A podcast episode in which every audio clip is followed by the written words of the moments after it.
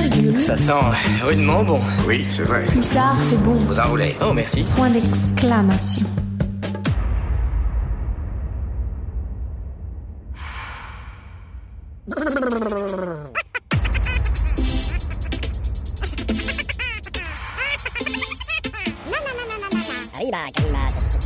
Vous faites erreur. Je m'en fous, je sais bien ce que j'ai entendu. Isboul et les bandes dessinées.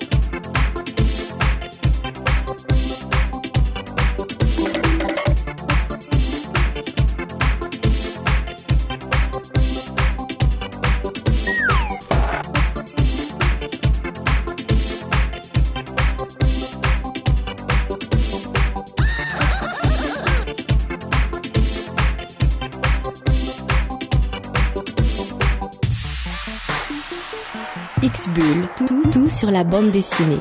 C'est lundi soir et c'est X-Bull sur Pulsar, l'émission qui parle de la bande dessinée. On est en février, David a chaussé ses lunettes, les interviews sont montées.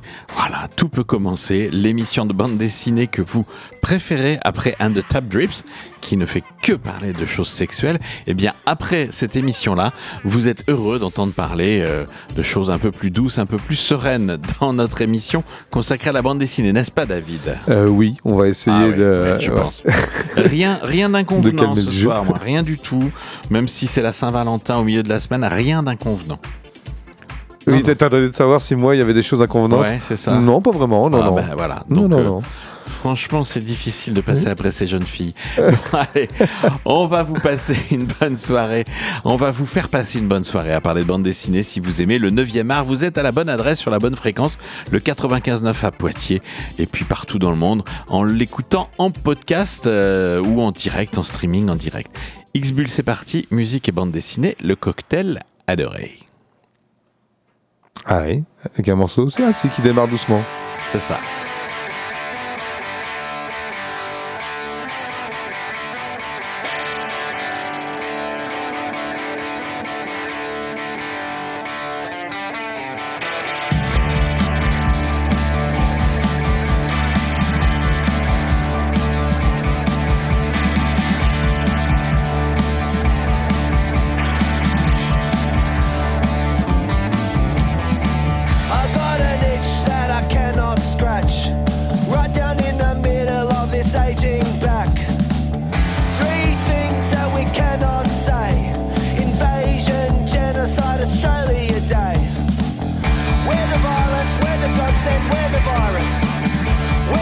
leftists, we're the leftists, we're the tyrants.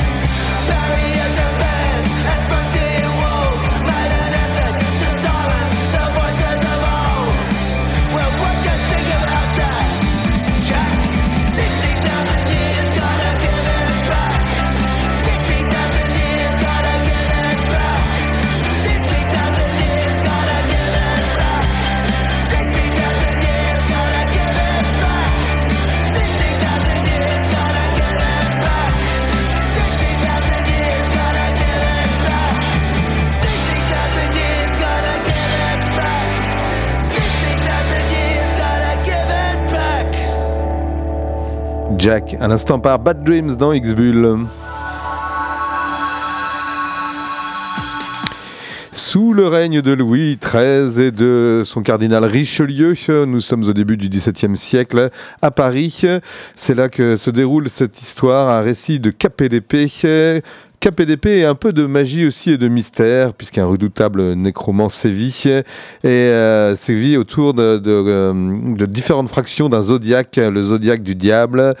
Et dans, cette, euh, dans ce Paris-là, nous allons suivre les aventures de Gueule de Cuir. C'est un homme qui est un duelliste, un duelliste, quelqu'un qui se bat pour d'autres parce qu'il manie bien l'arme, il a des battes secrètes, il manie bien le, sabre, l'épée. Euh, voilà, et le soir, à la nuit tombée, ce duelliste le masque de cuir. C'est sa destinée, ceci pour... Euh, bah, c'est un petit peu un redresseur de tort, un justicier de la nuit. À découvrir donc dans le premier tome de ce triptyque annoncé, Gueule de cuir, une histoire donc de KPDP sombre et fantastique. C'est Batman sous Louis XIII, nous annonce la fiche de presse. C'est un peu ça. C'est vrai, c'est vrai. Euh, à découvrir donc 64 pages. Le scénario est de Pierre Pével, le dessin de Stéphane Créti. 15,90€ aux éditions Dracou. Allez, je vous le disais, le 14 février, c'est mercredi, c'est l'amour, c'est love, love, love. Eh bien, forcément, je vous parle d'un album qui vient de sortir tout juste chez les libraires, Love, etc. Récit complet par Clotilde Delacroix, qui nous raconte, sous forme de petites scénettes, de petits gags, hein, euh, l'histoire d'une mère célibataire, Quadra, qui décide de se remettre sur le marché de la séduction après une longue pause. Elle va s'apercevoir que la société n'est pas restée sur place, qu'elle l'a même un petit peu distancée, oui. Elle n'est pas très au fait de tout ça. Donc les modes d'interaction et de rencontre à caractère sentimental ou charnel ont bien évolué en quelques années. Love, etc. réussit à dresser un portrait de la tentative de relation amoureuse moderne entre adultes mûrs, consentants, à la fois drôles, touchants, grinçants. Ça n'épargne pas les prétendants souvent maladroits, les gars qui ont un profil, enfin, ouais. Voilà, c'est une belle critique des hommes en tout cas aussi, Euh, une belle critique des filles. Tout le monde en prend pour son grade, euh, mais ça n'épargne personne, pas même l'autrice, qui doit y avoir mis un petit peu d'autobiographique dedans. Chris Clotilde Delacroix nous propose donc ce Love, etc. euh, aux éditions Delcourt dans la collection Patakès, un petit bouquin de 80 pages, 15,95€. Si personne vous l'offre pour la Saint-Valentin, bah, vous pouvez vous l'offrir, puis vous passerez une bonne soirée quand même, même si vous êtes tout seul. J'espère bien. garçon. Euh, une bande dessinée euh, qui offre en couverture une image lenticulaire. Euh, tu sais ce que c'est qu'une image lenticulaire? Comme prise à travers euh, un œil, une lentille là. Non, pas du tout. Pas ça? Ces images, selon l'angle où tu la regardes, l'image Ah, change oui, et bouge, donc des fois ça crée Ah, des mouvements. j'adorais ça, oui. Oui, donc là, une image lenticulaire insérée dans un poste de télévision à l'ancienne, c'est-à-dire avec tube catholique, posé sur un meuble, et devant ce meuble, on voit au sol posé la NES. Qu'est-ce que la NES la NES, c'est une une console de jeux vidéo, le Nintendo euh, des années 80, 8 bits. Allez, euh, je veux vous parler là de Super Pixel Boy, le tome 2. C'est plus le plus beau jour de ma vie. Disponible pour vous, le tome 1 s'appelait And the Beat Goes On. Et c'est les, comment dire, un récit à- pas autobiographique, mais pas loin quand même, euh, de l'auteur Loïc Clément, une plongée dans les années 80, où il a vécu sa jeunesse avec les souvenirs d'enfance de cet auteur qui relie toutes ses frasques de Minot à la découverte des jeux vidéo, que ce soit dans les salles d'arcade en vacances quand, ils étaient, quand il était chez Papy Mamie en Espagne, ou par les cartouches de jeux qu'on s'échange et tout ça, et euh, cartouches de jeux donc de la console NES ou de la console Sega ensuite. Euh, voilà, une autobiographie chapitrée dans laquelle il se rappelle aux bons souvenirs de tous les jeux qui marquèrent son enfance. Et à chaque, euh, c'est ça qui est assez intéressant, c'est qu'à chaque euh, mésaventure qui lui arrive, comme euh, tous- les gamins de son âge, il relie ça à des aventures de ses héros de pixels, héros en 8 bits. Euh, 8 bits, c'est pas beaucoup, c'est-à-dire que voilà, on n'était pas sur de la 3D et tout. Bon, pour les fans, en tout cas, des jeux vidéo et des jeux vintage, vous adorerez cette série Super Pixel Boys. Le tome 2, c'est le plus beau jour de ma vie. Et dans les bacs, c'est signé de Loïc Clément et de Boris Miroir pour le dessin, avec des pages qui montrent très manga enfantin, qui montrent la jeunesse donc euh, et les aventures donc de, Loïc Clément, et puis des insertions de, de pages pixelisées qui nous montrent un peu comment ça se passait dans les jeux vidéo. C'est bien foutu. 104 pages, 19,99€ pour cet album, et c'est chez Delcourt dans la collection Humour de rire.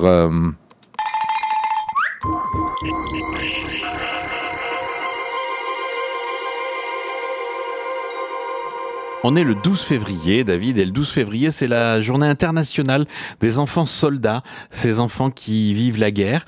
Et à Angoulême, j'ai eu le plaisir de rencontrer Jean-Denis Pendanx, qui lui a vécu euh, dans un camp de réfugiés pour dessiner une bande dessinée très émouvante et très touchante qui s'appelle L'œil du marabout. J'ai demandé à Jean-Denis Pendanx comment ça s'était passé, comment il a eu cette idée et surtout ce que nous raconte cet album, les premières pages. On l'écoute tout de suite en direct d'Angoulême.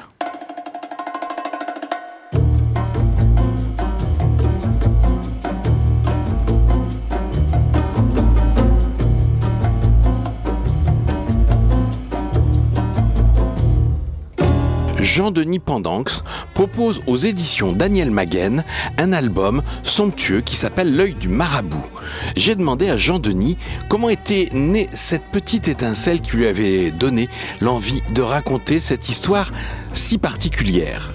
Le point de départ, euh, ça a été une invitation de, de, l'UNICEF euh, par le biais de Jonathan Vetch que je connaissais et qui était responsable UNICEF dans le camp de Bentiu, sud, dans le pays euh, qui s'appelle le Sud-Soudan, Soudan du Sud, euh, un pays qui était en, pleine guerre euh, fratricide, donc guerre civile. Et je, voilà, j'ai, il m'a invité à faire un- une intervention de, de- de dessin auprès, des, gens qui sont, dans, ce camp, qui sont des déplacés en fait. Ce sont des gens qui, qui, pour fuir la guerre, qui sont mis sous protection en pleine savane dans le nord du pays.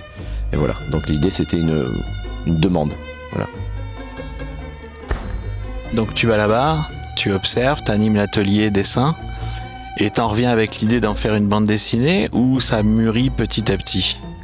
Donc après là-bas, ça a été vraiment une, une expérience euh, incroyable pour moi, enfin très forte, parce que les gens avaient un énorme besoin. C'est quand même des gens qui ont, qui ont beaucoup souffert psychologiquement, euh, physiquement. Donc euh, là, ça c'était quand même un choc. Euh, mais le- les, les- les- les ateliers sont passés à, merveille parce qu'on savait pas vraiment euh, ce qu'on. On savait ce qu'on allait faire, mais euh, je savais pas comment ça allait être perçu. Mais énormément, des centaines de personnes sont venues. euh, euh, euh, participer aux, ateliers par exemple. Une centaine de personnes a participé au, mur. On a, fait, une fresque sur un mur de l'école. Au départ c'était les enfants après il y a eu les instituteurs. Et après il y a eu des adultes qui sont venus bénévoles enfin qui voilà sont venus comme ça. Et une centaine de personnes pas en même temps. Il a fallu parce qu'on a vu tous ces gens débarquer on s'est dit bah, il faut organiser. Donc euh, sur plusieurs jours on faisait par groupe de 10 par exemple. Bon, voilà. Et chacun venait à participer. Après beaucoup d'autres ateliers. Et ça a duré 15 jours comme ça d'une façon très très très forte euh, très intense Le point de départ est là. Maintenant, comment transformer cette belle mission en une histoire passionnante dans une bande dessinée? Ça, c'est le talent de Jean-Denis Pendanx et il nous le raconte. Après, en rentrant, je, par rapport je, me suis dit, bien, j'aimerais bien communiquer là-dessus, mais euh, c'était très très proche et très difficile.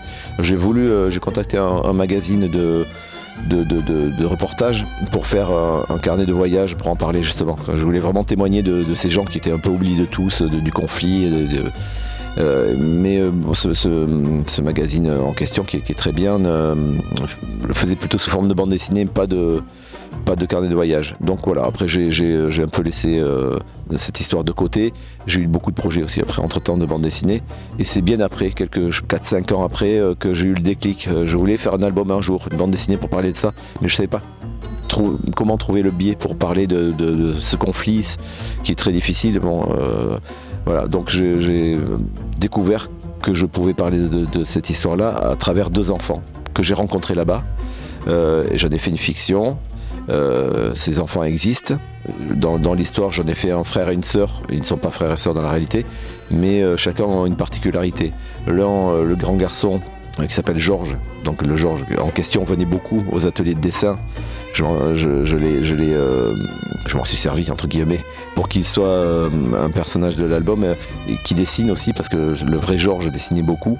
Et ensuite sa petite sœur, c'était une petite fille que j'ai vue lors de son retour justement dans, le camp. C'est-à-dire que c'est- elle, elle avait perdu ses parents et l'UNICEF a ramené les enfants quand il est trouvé, euh, quand les enfants sont séparés.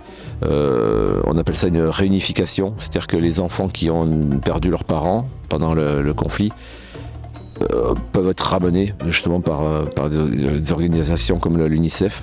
Donc là, j'ai assisté à son retour en avion, euh, voilà, avec ses parents. C'était très très émouvant. Une petite fille peut-être de 6-7 ans qui s'appelait Nialoni.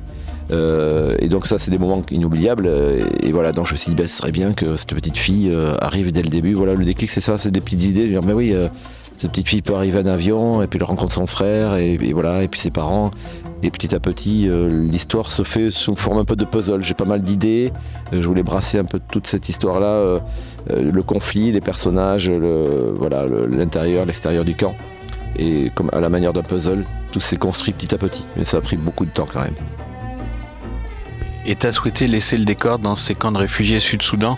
T'as pas voulu délocaliser pour moins, euh, moins être en prise avec ce que t'avais vécu Euh, non, justement, je voulais que, ce- cette histoire-là se, se passe dans le camp, comme une visite. En fait, euh, moi j'ai découvert ça. comme tout le monde, on sait qu'il y a des camps un peu partout, partout dans le monde, euh, dans pas mal d'endroits malheureusement. Le Sud-Soudan, on en a entendu parler tous plus ou moins. Le conflit existe depuis 2011, euh, non, depuis 2013. C'est-à-dire que voilà, il y a un- le- le- la guerre a éclaté en 2013 et le camp existe. moi, je suis allé en 2016, ça faisait trois ans. Et il existe encore. Le conflit s'est calmé, heureusement. Il y a eu un cessez-le-feu. Euh, mais euh, le, le- le- le camp existe toujours. Donc euh, l'intérêt pour moi c'était de faire découvrir comme moi je l'ai découvert, c'est-à-dire faire une immersion, créer une histoire dans un endroit existant, oublié, loin de, vraiment de, nous, et, rapprocher ces gens-là de, nous. Voilà, on dit loin des yeux, loin du cœur, là c'est tout à fait ça. Et là de les voir, de parler avec eux, ben on, est pareil et je voulais que les rapprocher de nous, tout simplement, en restant dans ce camp.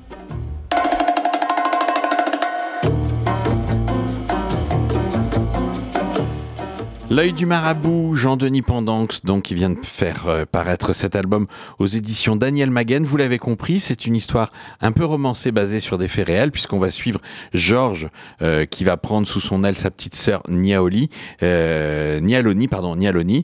Euh, dès les premières pages de l'album, on comprend que Nialoni vient rejoindre son frère. Vous avez compris que c'était des personnages qui avaient inspiré Jean-Denis Pendanx, qu'il en avait fait une famille pour le côté un peu plus euh, romancé de l'histoire, mais ça se passe bien dans le camp de Bentiu. C'est bien coupé du monde, c'est au fin fond de la Safane, c'est bien euh, cette guerre dans le Sud-Soudan qui est racontée avec beaucoup de justesse, avec beaucoup d'émotion, sous l'œil de cet oiseau emblématique euh, de l'Afrique qui est le marabout.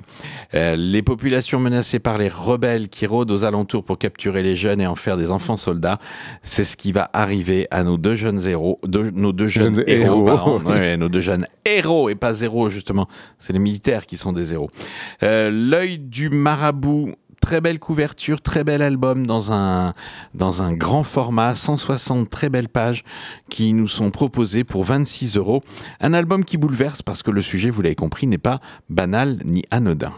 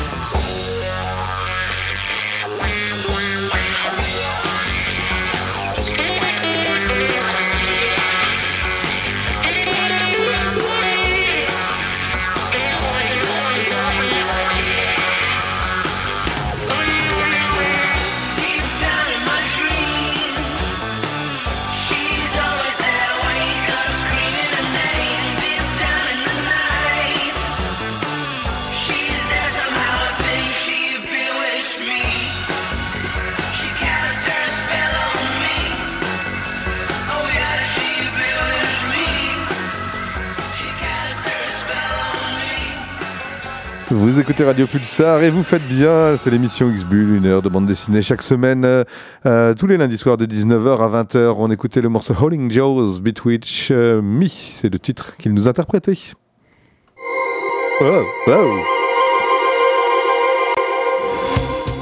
Crapule Une suite, une suite de séries avec les Rugbymen, le tome 22 euh, est dans les bacs euh, et euh, non mais qu'est-ce que je raconte moi? Je sais pas. Non, mais ouais, c'est ça. Ah bah ça fait préparer. hein. Si c'est ça. Non non non mais alors c'est que les Rugbymen, les couvertures se ressemblent beaucoup quand même. Oui, Et là, faut, euh, euh, j'ai j'ai eu un petit doute. Mais non, bien sûr, il est sorti il y a, il y a 10 jours, donc je ne peux pas en avoir déjà parlé. Mais par contre, c'est que le, le, le jeu de mots du titre m'a vraiment euh, bien fait marrer, m'a marqué quand je l'ai reçu, puisque le tome 22 des Rugbymen s'appelle Dans le premier quart d'heure, on joue 20 minutes à fond. Alors, c'est quand même un peu spécial, mais si vous connaissez le rugby, vous savez que c'est possible ce genre de choses. Parce que dans le rugby, quand le jeu s'arrête, le chronomètre s'arrête. C'est-à-dire que c'est pas comme au foot où le chronomètre il dure même si les gars Alors ils sont pas par toujours, terre. ça dépend de la faute, ça dépend de, ça Bien de ce souvent, qui se passe. bien souvent, le chronomètre s'arrête. Donc le premier quart d'heure de jeu peut durer facilement 20 minutes. Donc c'est pour ça que dans le premier quart d'heure, on vous joue 20 minutes à fond. Poupard est au dessin, Becca, vous savez, c'est ce binôme Caroline Rock et Bertrand Esquèche qui se cache derrière Becca et qui nous propose un tome 22 absolument délirant. On y retrouve tous les tous les tous les rugbymen habituels. Euh, ce, ce- cet album vient de sortir effectivement à l'aube du tournoi Destination qui a plutôt mal commencé pour la France Pas terrible. puisque c'est du 2 février au, 20 au 16 mars, et on s'en souvient du premier match de la France. Donc il fallait euh, bien trois mois de pause pour digérer le goût un peu amer de la défaite euh, en Coupe du Monde. Eh bien, c'est le retour des matchs internationaux. Euh, donc euh, voilà, euh, après à Payard, évidemment, qui est le club qui est mis en scène dans ce dans ce dans cette série. Payard, la diététicienne, va essayer de, euh, de, de faire comprendre que c'est bien de faire un régime, de manger des légumes. Bon, ils n'ont pas tous bien compris que manger des légumes, ça signifie ne manger que, Que des, des légumes. légumes. et non pas manger du jambon, du saucisson avant et puis après se faire une petite assiette de légumes qu'on finit pas forcément parce que parce que c'est un régime quoi. Et bien là, c'est une nouvelle professionnelle qui va rejoindre le groupe le club de Payard puisque c'est une sophrologue qui va venir pour leur faire faire des exercices de respiration, de visualisation, un travail sur les angoisses et sur la confiance en soi, une harmonisation de la conscience. Un petit temps d'adaptation et le pack et, et les paillettes se prêtent volontiers au jeu car cette nouvelle stratégie pourrait leur permettre de prendre l'avantage sur leurs adversaires, même les plus coriaces. C'est superbe, euh, comme d'habitude, des gags euh, en, une page qui sont euh, toujours aussi amusants, toujours aussi bien vus. Faut aimer un peu le rugby, ça c'est sûr, mais si vous aimez un peu le rugby et que vous aimez la bande dessinée, Les Rugbymen, c'est une série pour vous. Le tome 22 est donc tout juste dans les bacs, 48 pages en couleur pour 11,90€. Le tome 22 s'appelle Dans le premier quart d'heure, on joue 20 minutes à fond.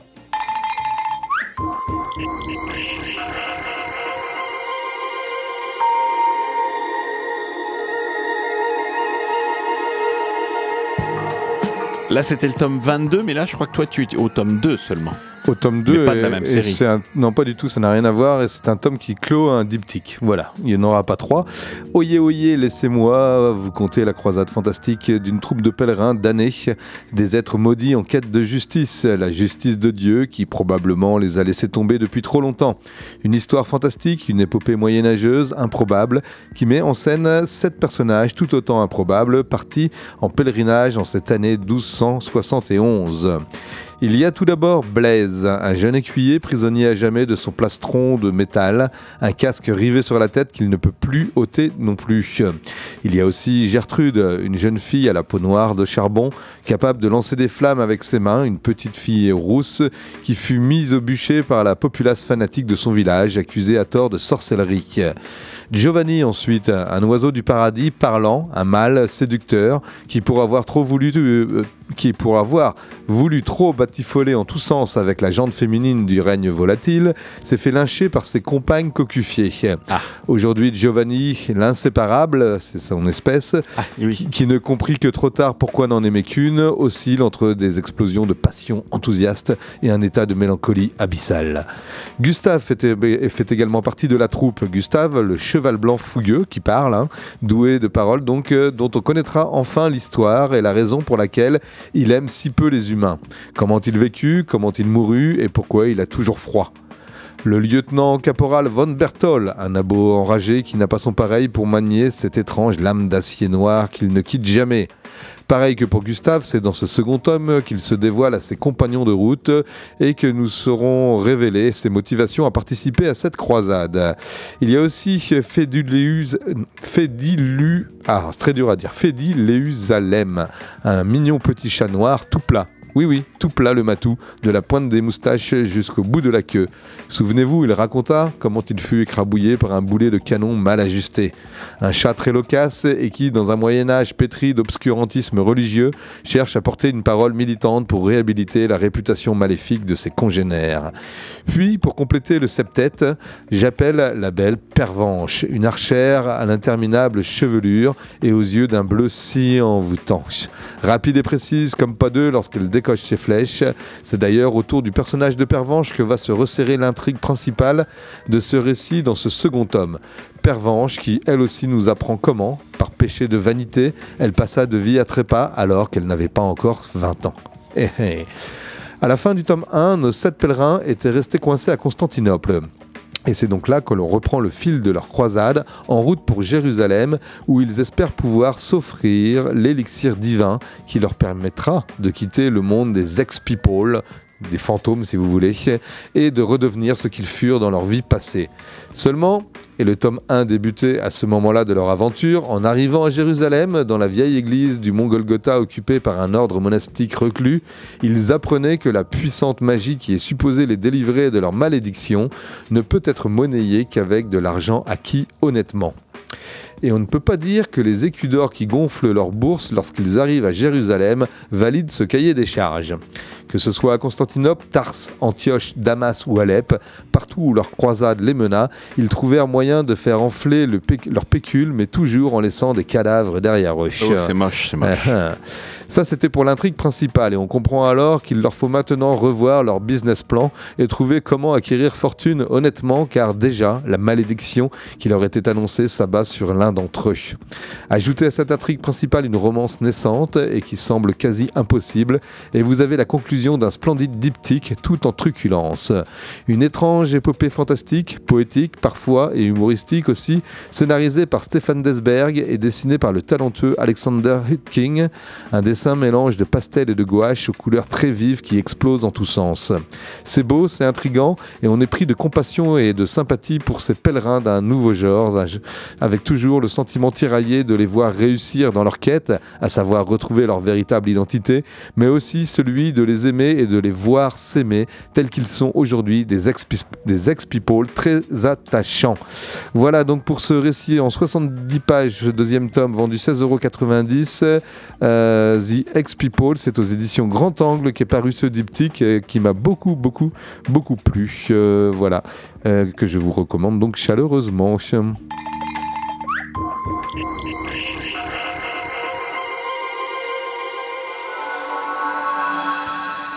On poursuit dans X-Bull avec une nouvelle bande dessinée crapule. Une bande dessinée qui pourrait être un peu le sous-titre euh, qu'on pourrait mettre sur nos cartes de visite, toi et moi. Ça s'appelle Le Beau Parleur. Bah oui, on parle quand même dans le poste. Hein. Ouais. On essaie de faire le beau parleur dans le poste. C'est une bande dessinée qui est parue chez Glénat dans la collection Très étrange. C'est d'ailleurs l'album qui a inauguré la nouvelle ligne graphique de Très étrange à l'occasion des 30 ans de la collection. Oui, ça fait 30 ans que euh, chez Glénat, il y a cette collection un peu à part, Très étrange, qui publie tout un tas de récits euh, si particuliers. On va suivre les aventures de Pedro et de Vincente sous la plume et le dessin de Teresa Radis et Stefano Turconi. Stefano Turconi, euh, vous avez peut-être déjà entendu parler de ce, de ce binôme-là, puisque ils avaient écrit La Terre, le ciel, les corbeaux, et ça avait été nommé à Angoulême en 2023, donc un album qui avait fait parler de lui. Alors, de quoi nous parle le beau parleur, qui dès la couverture nous envoûte, parce qu'on y voit euh, Vicente et Pedro assis sur un ponton, qui sont tous les deux en train de discuter derrière une forêt luxuriante. Ben oui, Pedro, c'est un jeune garçon qui vit dans un petit village au cœur de la forêt amazonienne. Il est proche de la nature, Il est plutôt en avance sur son âge parce qu'il lit beaucoup et il se délecte des histoires que lui raconte son grand frère quand il revient de ses nombreux voyages. Voilà, Vince- Vincente, Vincente, il, est, il, dit à tout le monde qu'il voyage, qu'il va visiter le monde, qu'il va visiter la planète. On devine que c'est lui le beau parleur. C'est ça.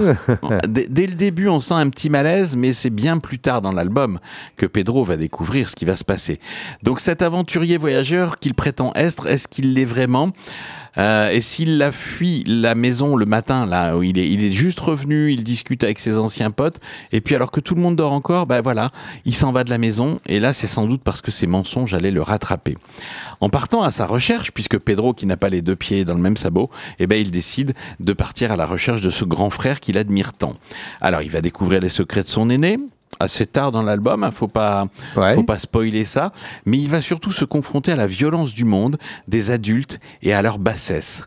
Donc on va on va suivre cette l'aventure de ce petit garçon. Il va y avoir un personnage important aussi, c'est un vieux un vieux piroguier qui est là sur le fleuve, qui, qui, conduit les gens au village de Pedro, euh, et qui est gars presque aveugle, assez mystérieux. Et en fait, Pedro va découvrir que c'était un musicien très talentueux qui s'est exilé dans la forêt, que tout le monde le pense mort, mais lui, il sait où il est, il l'a reconnu. Bon, ce thriller exotique au décor époustouflant euh, va nous mm, emmener dans une espèce de quête initiatique, celle d'un petit garçon qui quitte le monde de l'enfance et qui sort grandi de cette aventure où se mêlent découverte, espoir, doute et désillusion pour son grand frère, mais c'est son grand frère donc il l'aime malgré Il tout ce qu'il va tout, découvrir. Ouais. Voilà, vous avez vu, hein, ce coup-ci, j'ai bien fait attention, je ne vous ai pas raconté ce qui se passait, où était, euh, où était euh, Vincente quand euh, Non, non, mais stop. Était pas- Parce que là, je, je te connais, tu vas digresser, hop, tout d'un coup, ça va faut partir. fasse gaffe. Le beau parleur, la couverture est superbe, les pages sont vraiment très chouettes. Le dessin de Stefano Turconi nous embarque, nous embarque euh, à- dans, dans- dans cette jungle luxuriante, dans des paysages, dans des, euh, dans des voyages sur les bateaux, enfin vraiment au cœur de l'Amazonie, on se croit transporté. Bel album de 208 pages en couleur, c'est un roman graphique. Il vous en coûtera 22,50€ pour vous le procurer chez Glénat dans la collection Très étrange.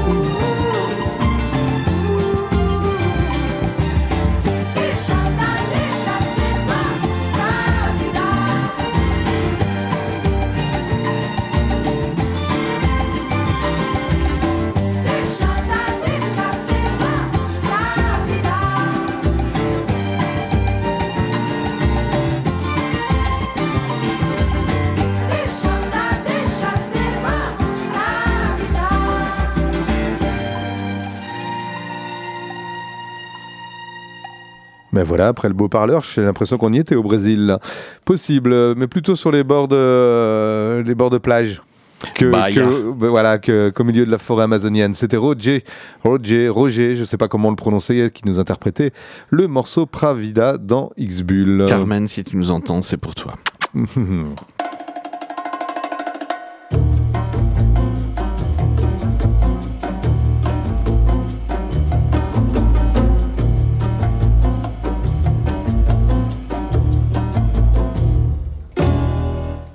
Oliveros publie aux éditions Popo un superbe album qui s'appelle Mourir pour la cause, sous-titré Révolution dans le Québec des années 1960. Révolution au Québec, mais oui, le FLQ, le Front de libération du Québec, a vu le jour au Québec et a proposé des actions violentes. À travers ces pages de ce petit bouquin, on découvre ce qu'a été cette révolution québécoise. Mais revenons avec Chris Oliveros sur le point de départ, la petite étincelle qui a donné lieu à la création de cette bande dessinée. Mais l'idée de faire un, livre sur euh, cette histoire me, me dans la tête euh, depuis une quinzaine d'années, plus ou moins, peut-être euh, 20, 20 années. Euh, mais euh, à, l'époque, j'ai travaillé à John Quarterly, c'est un éditeur anglophone euh, au Canada. Euh, donc, je- j'ai fondé cette mais- maison d'édition au Canada euh, quand j'avais 23 ans. Alors, euh, mais j'ai toujours eu l'idée de, faire un livre sur cette histoire. c'est, une histoire qui, parle du-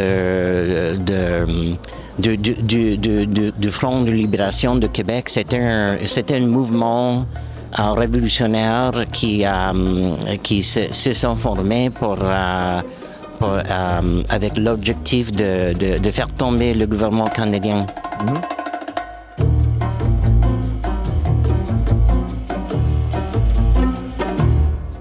Tu peux nous présenter cet album? Qu'est-ce qu'on va y trouver dedans? De l'histoire vraie, des choses un peu romancées ou que des faits historiques? C'est de, faits histori- historiques parce que euh, le livre parle de le, le, de- du, du FLQ, le Front de libération du Québec. Euh, en fait, le, le, le FLQ, c'était pas uniquement un, un- seul groupe, c'était un, groupe de, euh, différents. euh, dans, les années, euh, euh, dans les années 60, il y avait au moins quatre groupes différents du FLQ. Ça veut dire que, euh, par exemple, un groupe se faisait prendre et j'étais en prison, puis environ un an plus tard, un autre groupe s'est formé et prenait sa place. Alors, euh, au début, euh, la, première vague du est- a été fondée en 1963 par un, immigrant de Belge. Oui, euh, donc il, il était un immigrant récemment arrivé au Canada et qui s'est, installé à Montréal. Puis il était grandement in- influencé par Fidel Castro. Et il, a, il a fait la connaissance de Fidel Castro. Et au, au moins trois fois. La première fois a été à Montréal en, en 1959, euh, euh, à quelques semaines après la révolution cubaine. Donc, il a, il a été euh, fortement inspiré par Castro.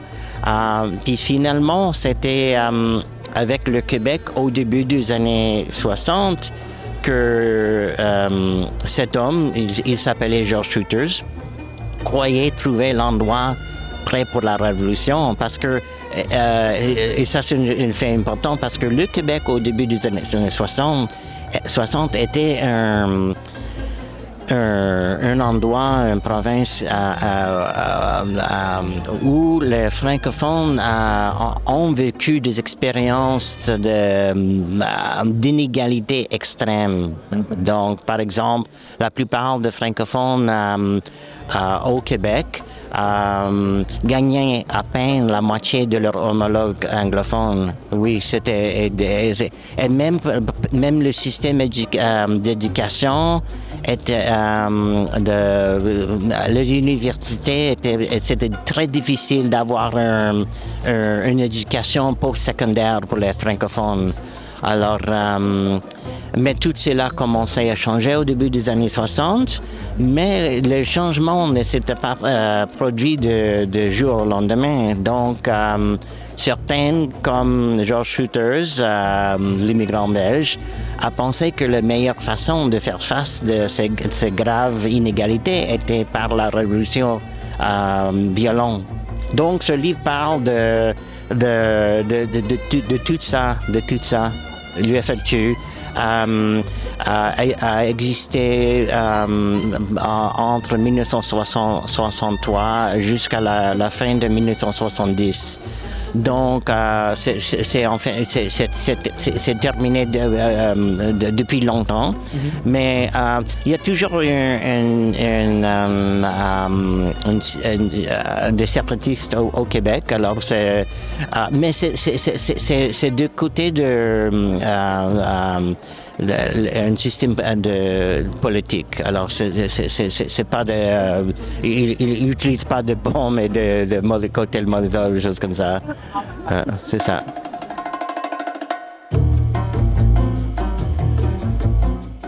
Un album qui fourmille de détails et d'informations sur ce Québec des années. euh, sur ce Québec, qu'est-ce qui se passe? Non, rien. Non, non, je, je t'expliquerai en micro. David. Non, non, non, ne, Bon, ne donc- te soucie pas de moi. Le l'album Mourir pour la cause.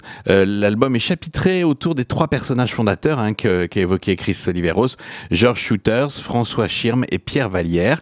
C'est le tome 1 qui est paru, euh, puisque il va y avoir comme ça une série de, de, de récits autour de ces personnages qui c'est un portrait assez juste du contexte qui mènera à terme à la crise d'octobre au Québec et dans toute sa désorganisation et sa naïveté révolutionnaire. Donc ça, ça nous permet de revivre comme si c'était un le, le, le- biais qu'il a pris à travers euh, à travers cette bande dessinée. C'est comme si on avait retrouvé des bobines d'une d'une interview pour un documentaire avorté de la CBC au milieu des années 70. Donc il y a à la fois de la mise en scène, il y a un gaufrier très serré, très régulier avec des petites cases euh, et les personnages à l'intérieur. Le dessin est très naïf. Euh, mais ça donne un, un- un récit tout à fait touchant sur ce Québec euh, qui cherchait son, euh, qui cherche son histoire, qui cherche son histoire, qui cherche à se démarquer de son grand frère canadien. C'est aux éditions Popo, Mourir pour la cause de Chris Oliveros, et vous pourrez le trouver chez vos libraires pour un petit peu moins de 30 euros.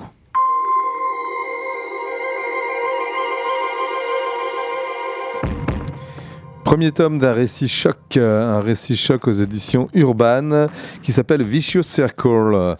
Un récit qui est une réflexion sur les sens de la violence, la vengeance et les douleurs que leur cycle intarissable engendre. Le héros de cette euh, nouvelle série s'appelle Sean Sacker.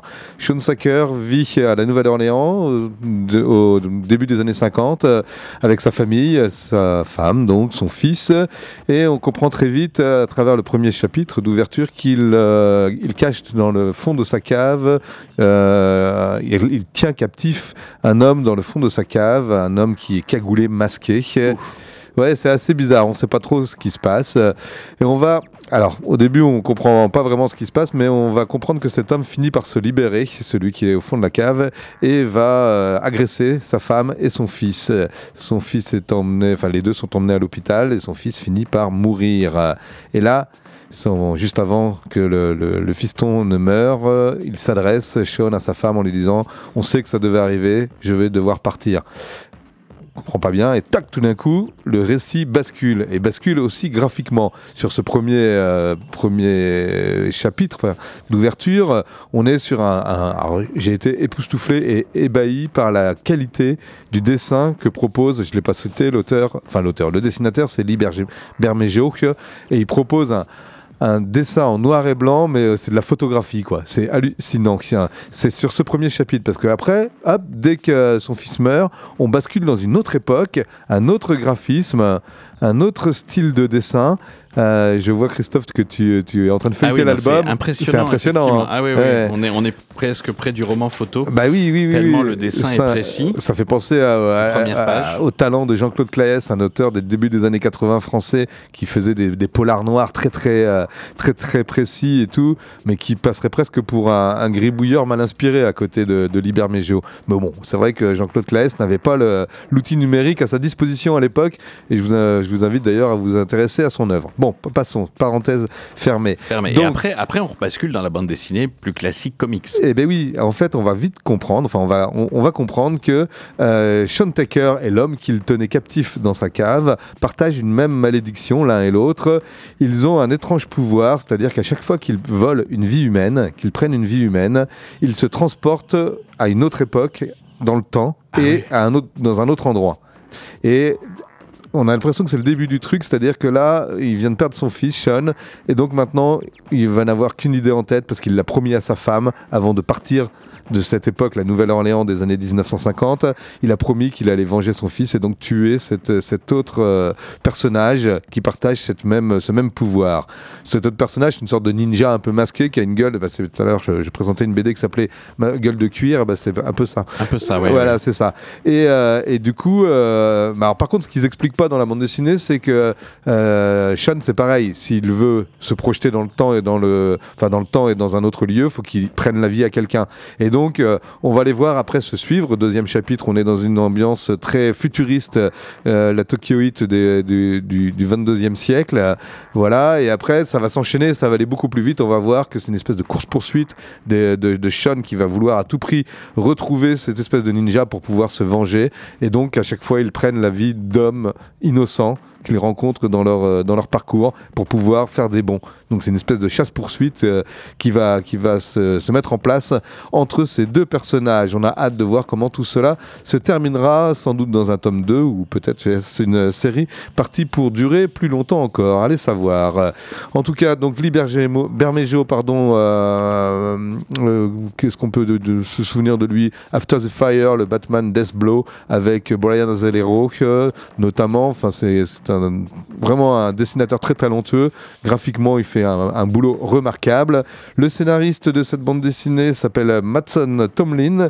J'ai cru comprendre que c'était la première fois qu'il scénarisait pour une bande dessinée. C'est plutôt quelqu'un qui vient de l'écriture de, films et de, séries télé. Voilà.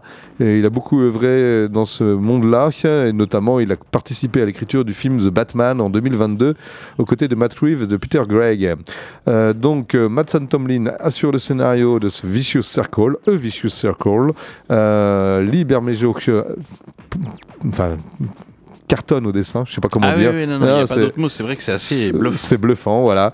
64 pages pour ce premier album. euh, c'est sorti chez DC Deluxe euh, aux éditions Urban et c'est proposé pour le prix de 19 euros.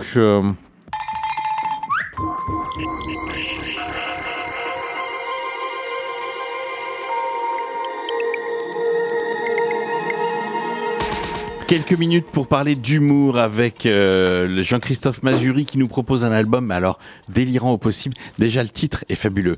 Chronique du château faible. C'est vrai qu'on a toujours les Étonnant. châteaux forts. Ouais. Et là, là, le château faible, c'est la petite, la petite astuce quand même amusante. Dès la couverture, on voit bien le roi euh, vieillissant, désœuvré, dans un château à moitié en ruine. Le style graphique est très particulier. On a des personnages très angulaires, avec euh, peu de détails, mais des détails significatifs. Des cheveux, des touffes de cheveux. Le roi, il a une longue barbe, il a sa petite couronne sur la tête. Et donc, et donc, il est liquide. Ouais, il est liquide sur son trône. Il sent ces derniers jours approcher. Le royaume est en ébullition. Donc, les héritiers autoproclamés se bousculent le portillon. Les truands des bas-fonds fomentent des plans afin de pénétrer au sein du château et les ennemis de toujours se rassemblent pour mettre à mal la réputation de sa majesté. Quel improbable héritier remportera le trône? Parce que dans les héritiers, il y a quand même un tabouret. Et le tabouret, il est puni parce que c'est Ah ouais. lui qui a fait des bêtises, quoi. Ouais, ouais, Étonnant. non. Ah non, on est dans un, truc euh, un peu surréaliste, quoi. Une intrigue et des décors médiévaux, des personnages à la Shadok qui pompent, des dialogues truculents. Par exemple, le, le roi dit Et la reine m'a largué comme une vieille merde. Et là, ça, ça, ça- son, son, son plus fidèle serviteur lui dit Mais vous n'êtes pas vieille, sire. Voilà. Jean-Christophe Mazuri offre un album très drôle et très léger à découvrir de toute urgence, un humour absurde et décalé, dans un style graphique très très attachant et très très bien vu. La mort vient faire un tour, elle vient lui rendre visite, puis finalement elle repart parce que il y a le il y a le typhus ou le choléra qui sévit ailleurs, donc elle a pas le temps de s'occuper de lui. C'est drôle, c'est bien vu, c'est amusant, et puis rien que le titre Chronique du château faible, je trouve que ça ça donne toute la subtilité au récit qu'on va trouver au fil de ces pages. Ce sont les éditions Fluide Glacial qui ont la bonne idée de nous proposer cet, euh, cet album. Donc Chronique du Château Faible, un bel album euh, qui vous est proposé chez Fluide Glacial. Et ben voilà. Et voilà, Aucune toujours la, la, indication. la- la panne du Stabilo Boss. Mais non, non, non, mais ça y est pas. Ça y est pas. Il n'y a rien, il y a ouais. rien d'écrit sur le prix. Et si Ah pardon, c'est moi qui me trompe. Voilà, le Mais Stabilo. c'est- dans un petit cartoucheur en forme de flamme, donc faut le chercher quand même. 56 pages en couleur pour 13,90€. C'est à peine une excuse, ça, À quand peine, même. à peine, à peine. une excuse. une dernière Allez, une dernière avec un très joli récit basé sur une histoire réelle. Euh, réalité, fiction, rêve, retour sur l'histoire du plus grand vol du XXe siècle. L'album s'appelle Pour l'amour de Mona Lisa et c'est aux éditions Steinkiss que Marco Rizzo et Lelio Bonacorso euh, nous proposent cet album, euh, donc deux Italiens qui nous proposent un album sur Mona Lisa, cette peinture. Alors, c'est une histoire tellement incroyable. Elle est presque totalement vraie, hein, c'est-à-dire que ça a vraiment existé. Euh, la vie, la- ce qui s'est passé dans la vie de Vincenzo Perugia. C'est un homme qui, en août 1911, parce qu'il était un peu fâché avec le directeur du musée, qui était pas très gentil avec lui, qui le, qui le méprisait, et puis qu'il en avait un peu marre de ce musée français. Qu'est-ce qu'il a décidé? Je Il a volé la. Joconde. Il a volé la Joconde pour la rapporter en Italie, le pays auquel il pensait qu'elle devait appartenir, puisque Leonardo di Vinci, euh, la Joconde, tout ça, c'est l'Italie. Donc il se dit, je vole la, Joconde, je la mets sous le bras, je l'emmène chez moi. Donc là, il faut savoir que la Joconde, ce tableau aussi précieux, a été conservé dans des conditions très très limites, hein, puisqu'il l'avait mis sous son lit dans, un, dans une espèce de couverture. Bon, donc on est loin des conditions d'hygrométrie. Ouais, enfin, il a, pu il a pu le voler en le décrochant simplement du mur. C'est ça. Donc ouais. c'était voilà. Ça. Parce qu'à l'époque, On il sait pas trop si les conditions 1911 d'hygrométrie étaient très respectées. non, on euh, était dans un musée, mais en 1911, la Joconde n'était pas la star qu'elle a été. Ce vol a peut-être aussi renforcé sa notoriété Notoriété, sans doute. et son, son attrait pour les visiteurs, mais à l'époque, c'était pas forcément le plus grand tableau qu'on venait voir au Louvre. Euh, cette histoire hein, qu'on revisite à travers, euh, à travers cet album euh, au fil de ces pages et de ces 112 pages, ce- ce- c'est des événements qui semblent tout droit sortis de l'imagination d'un romancier, d'un tout droit sortis de l'imagination d'un romancier. J'y arrive en articulant un petit peu mieux, mais c'est simplement la réalité un tout petit peu travestie. Euh, alors. L'invention des péripéties, on pourrait imaginer que c'est Marco Rizzo et Lelio Bonacorso. Non, ils ont un petit peu, un petit peu rajouté de sauce autour. Mais c'est vrai que cet immigré italien euh, qui résidait en France, qui était employé comme ouvrier au Louvre, a bel et bien volé un tableau moins célèbre qu'il ne l'est aujourd'hui. Mais la, la Joconde de Léonard de Vinci a été cachée sous son lit pendant plus de deux ans. Quand même, c'est pas un petit vol, quoi. Ah oui, il, il la met d'abord sous son lit et après il se dit bon, se bah, dit- quand j'aurai le temps, j'irai la, ramener. Quoi. On est en 1911, on voyage Ouais. pas comme aujourd'hui, on Bien peut sûr. pas aller de la même façon. Puis surtout quand il arrive là-bas, il se dit à qui je la rends? Donc il contacte la police. Enfin bon, c'est bien vu, c'est drôle. Et surtout, on apprend. Moi, j'ai appris une chose très importante, c'est que les- François Ier avait acheté à Léonard de Vinci le tableau La Joconde, puisque ce tableau il n'arrivait pas à le fourguer. Le commanditaire l'avait abandonné, enfin donc il l'avait dans ses dans ses affaires. C'était un truc euh, dont il ne savait que faire. Et François Ier a acheté la Joconde. Donc la place de la Joconde est bien à Paris, au musée du Louvre, et non pas en Italie. C'est la propriété de l'État français. Pour l'amour de Mona Lisa, le plus grand vol du XXe siècle euh, de Marco Rizzo et Lelio Bonacorso nous plonge dans l'histoire incroyable de Vincenzo Perugia, qui est très sympathique. Euh, Il y a d'autres travailleurs immigrés qui sont aussi euh, ses compagnons de vie, ses compagnons au Louvre. Pour l'amour de Mona Lisa, un style graphique euh, tout à fait réaliste et, facile d'accès. 18 euros pour ces 112 pages en couleur. Très bel album paru aux éditions Steinkiss. Retrouvez le podcast de l'émission et tous les albums chroniqués sur la page Facebook d'Ixbull.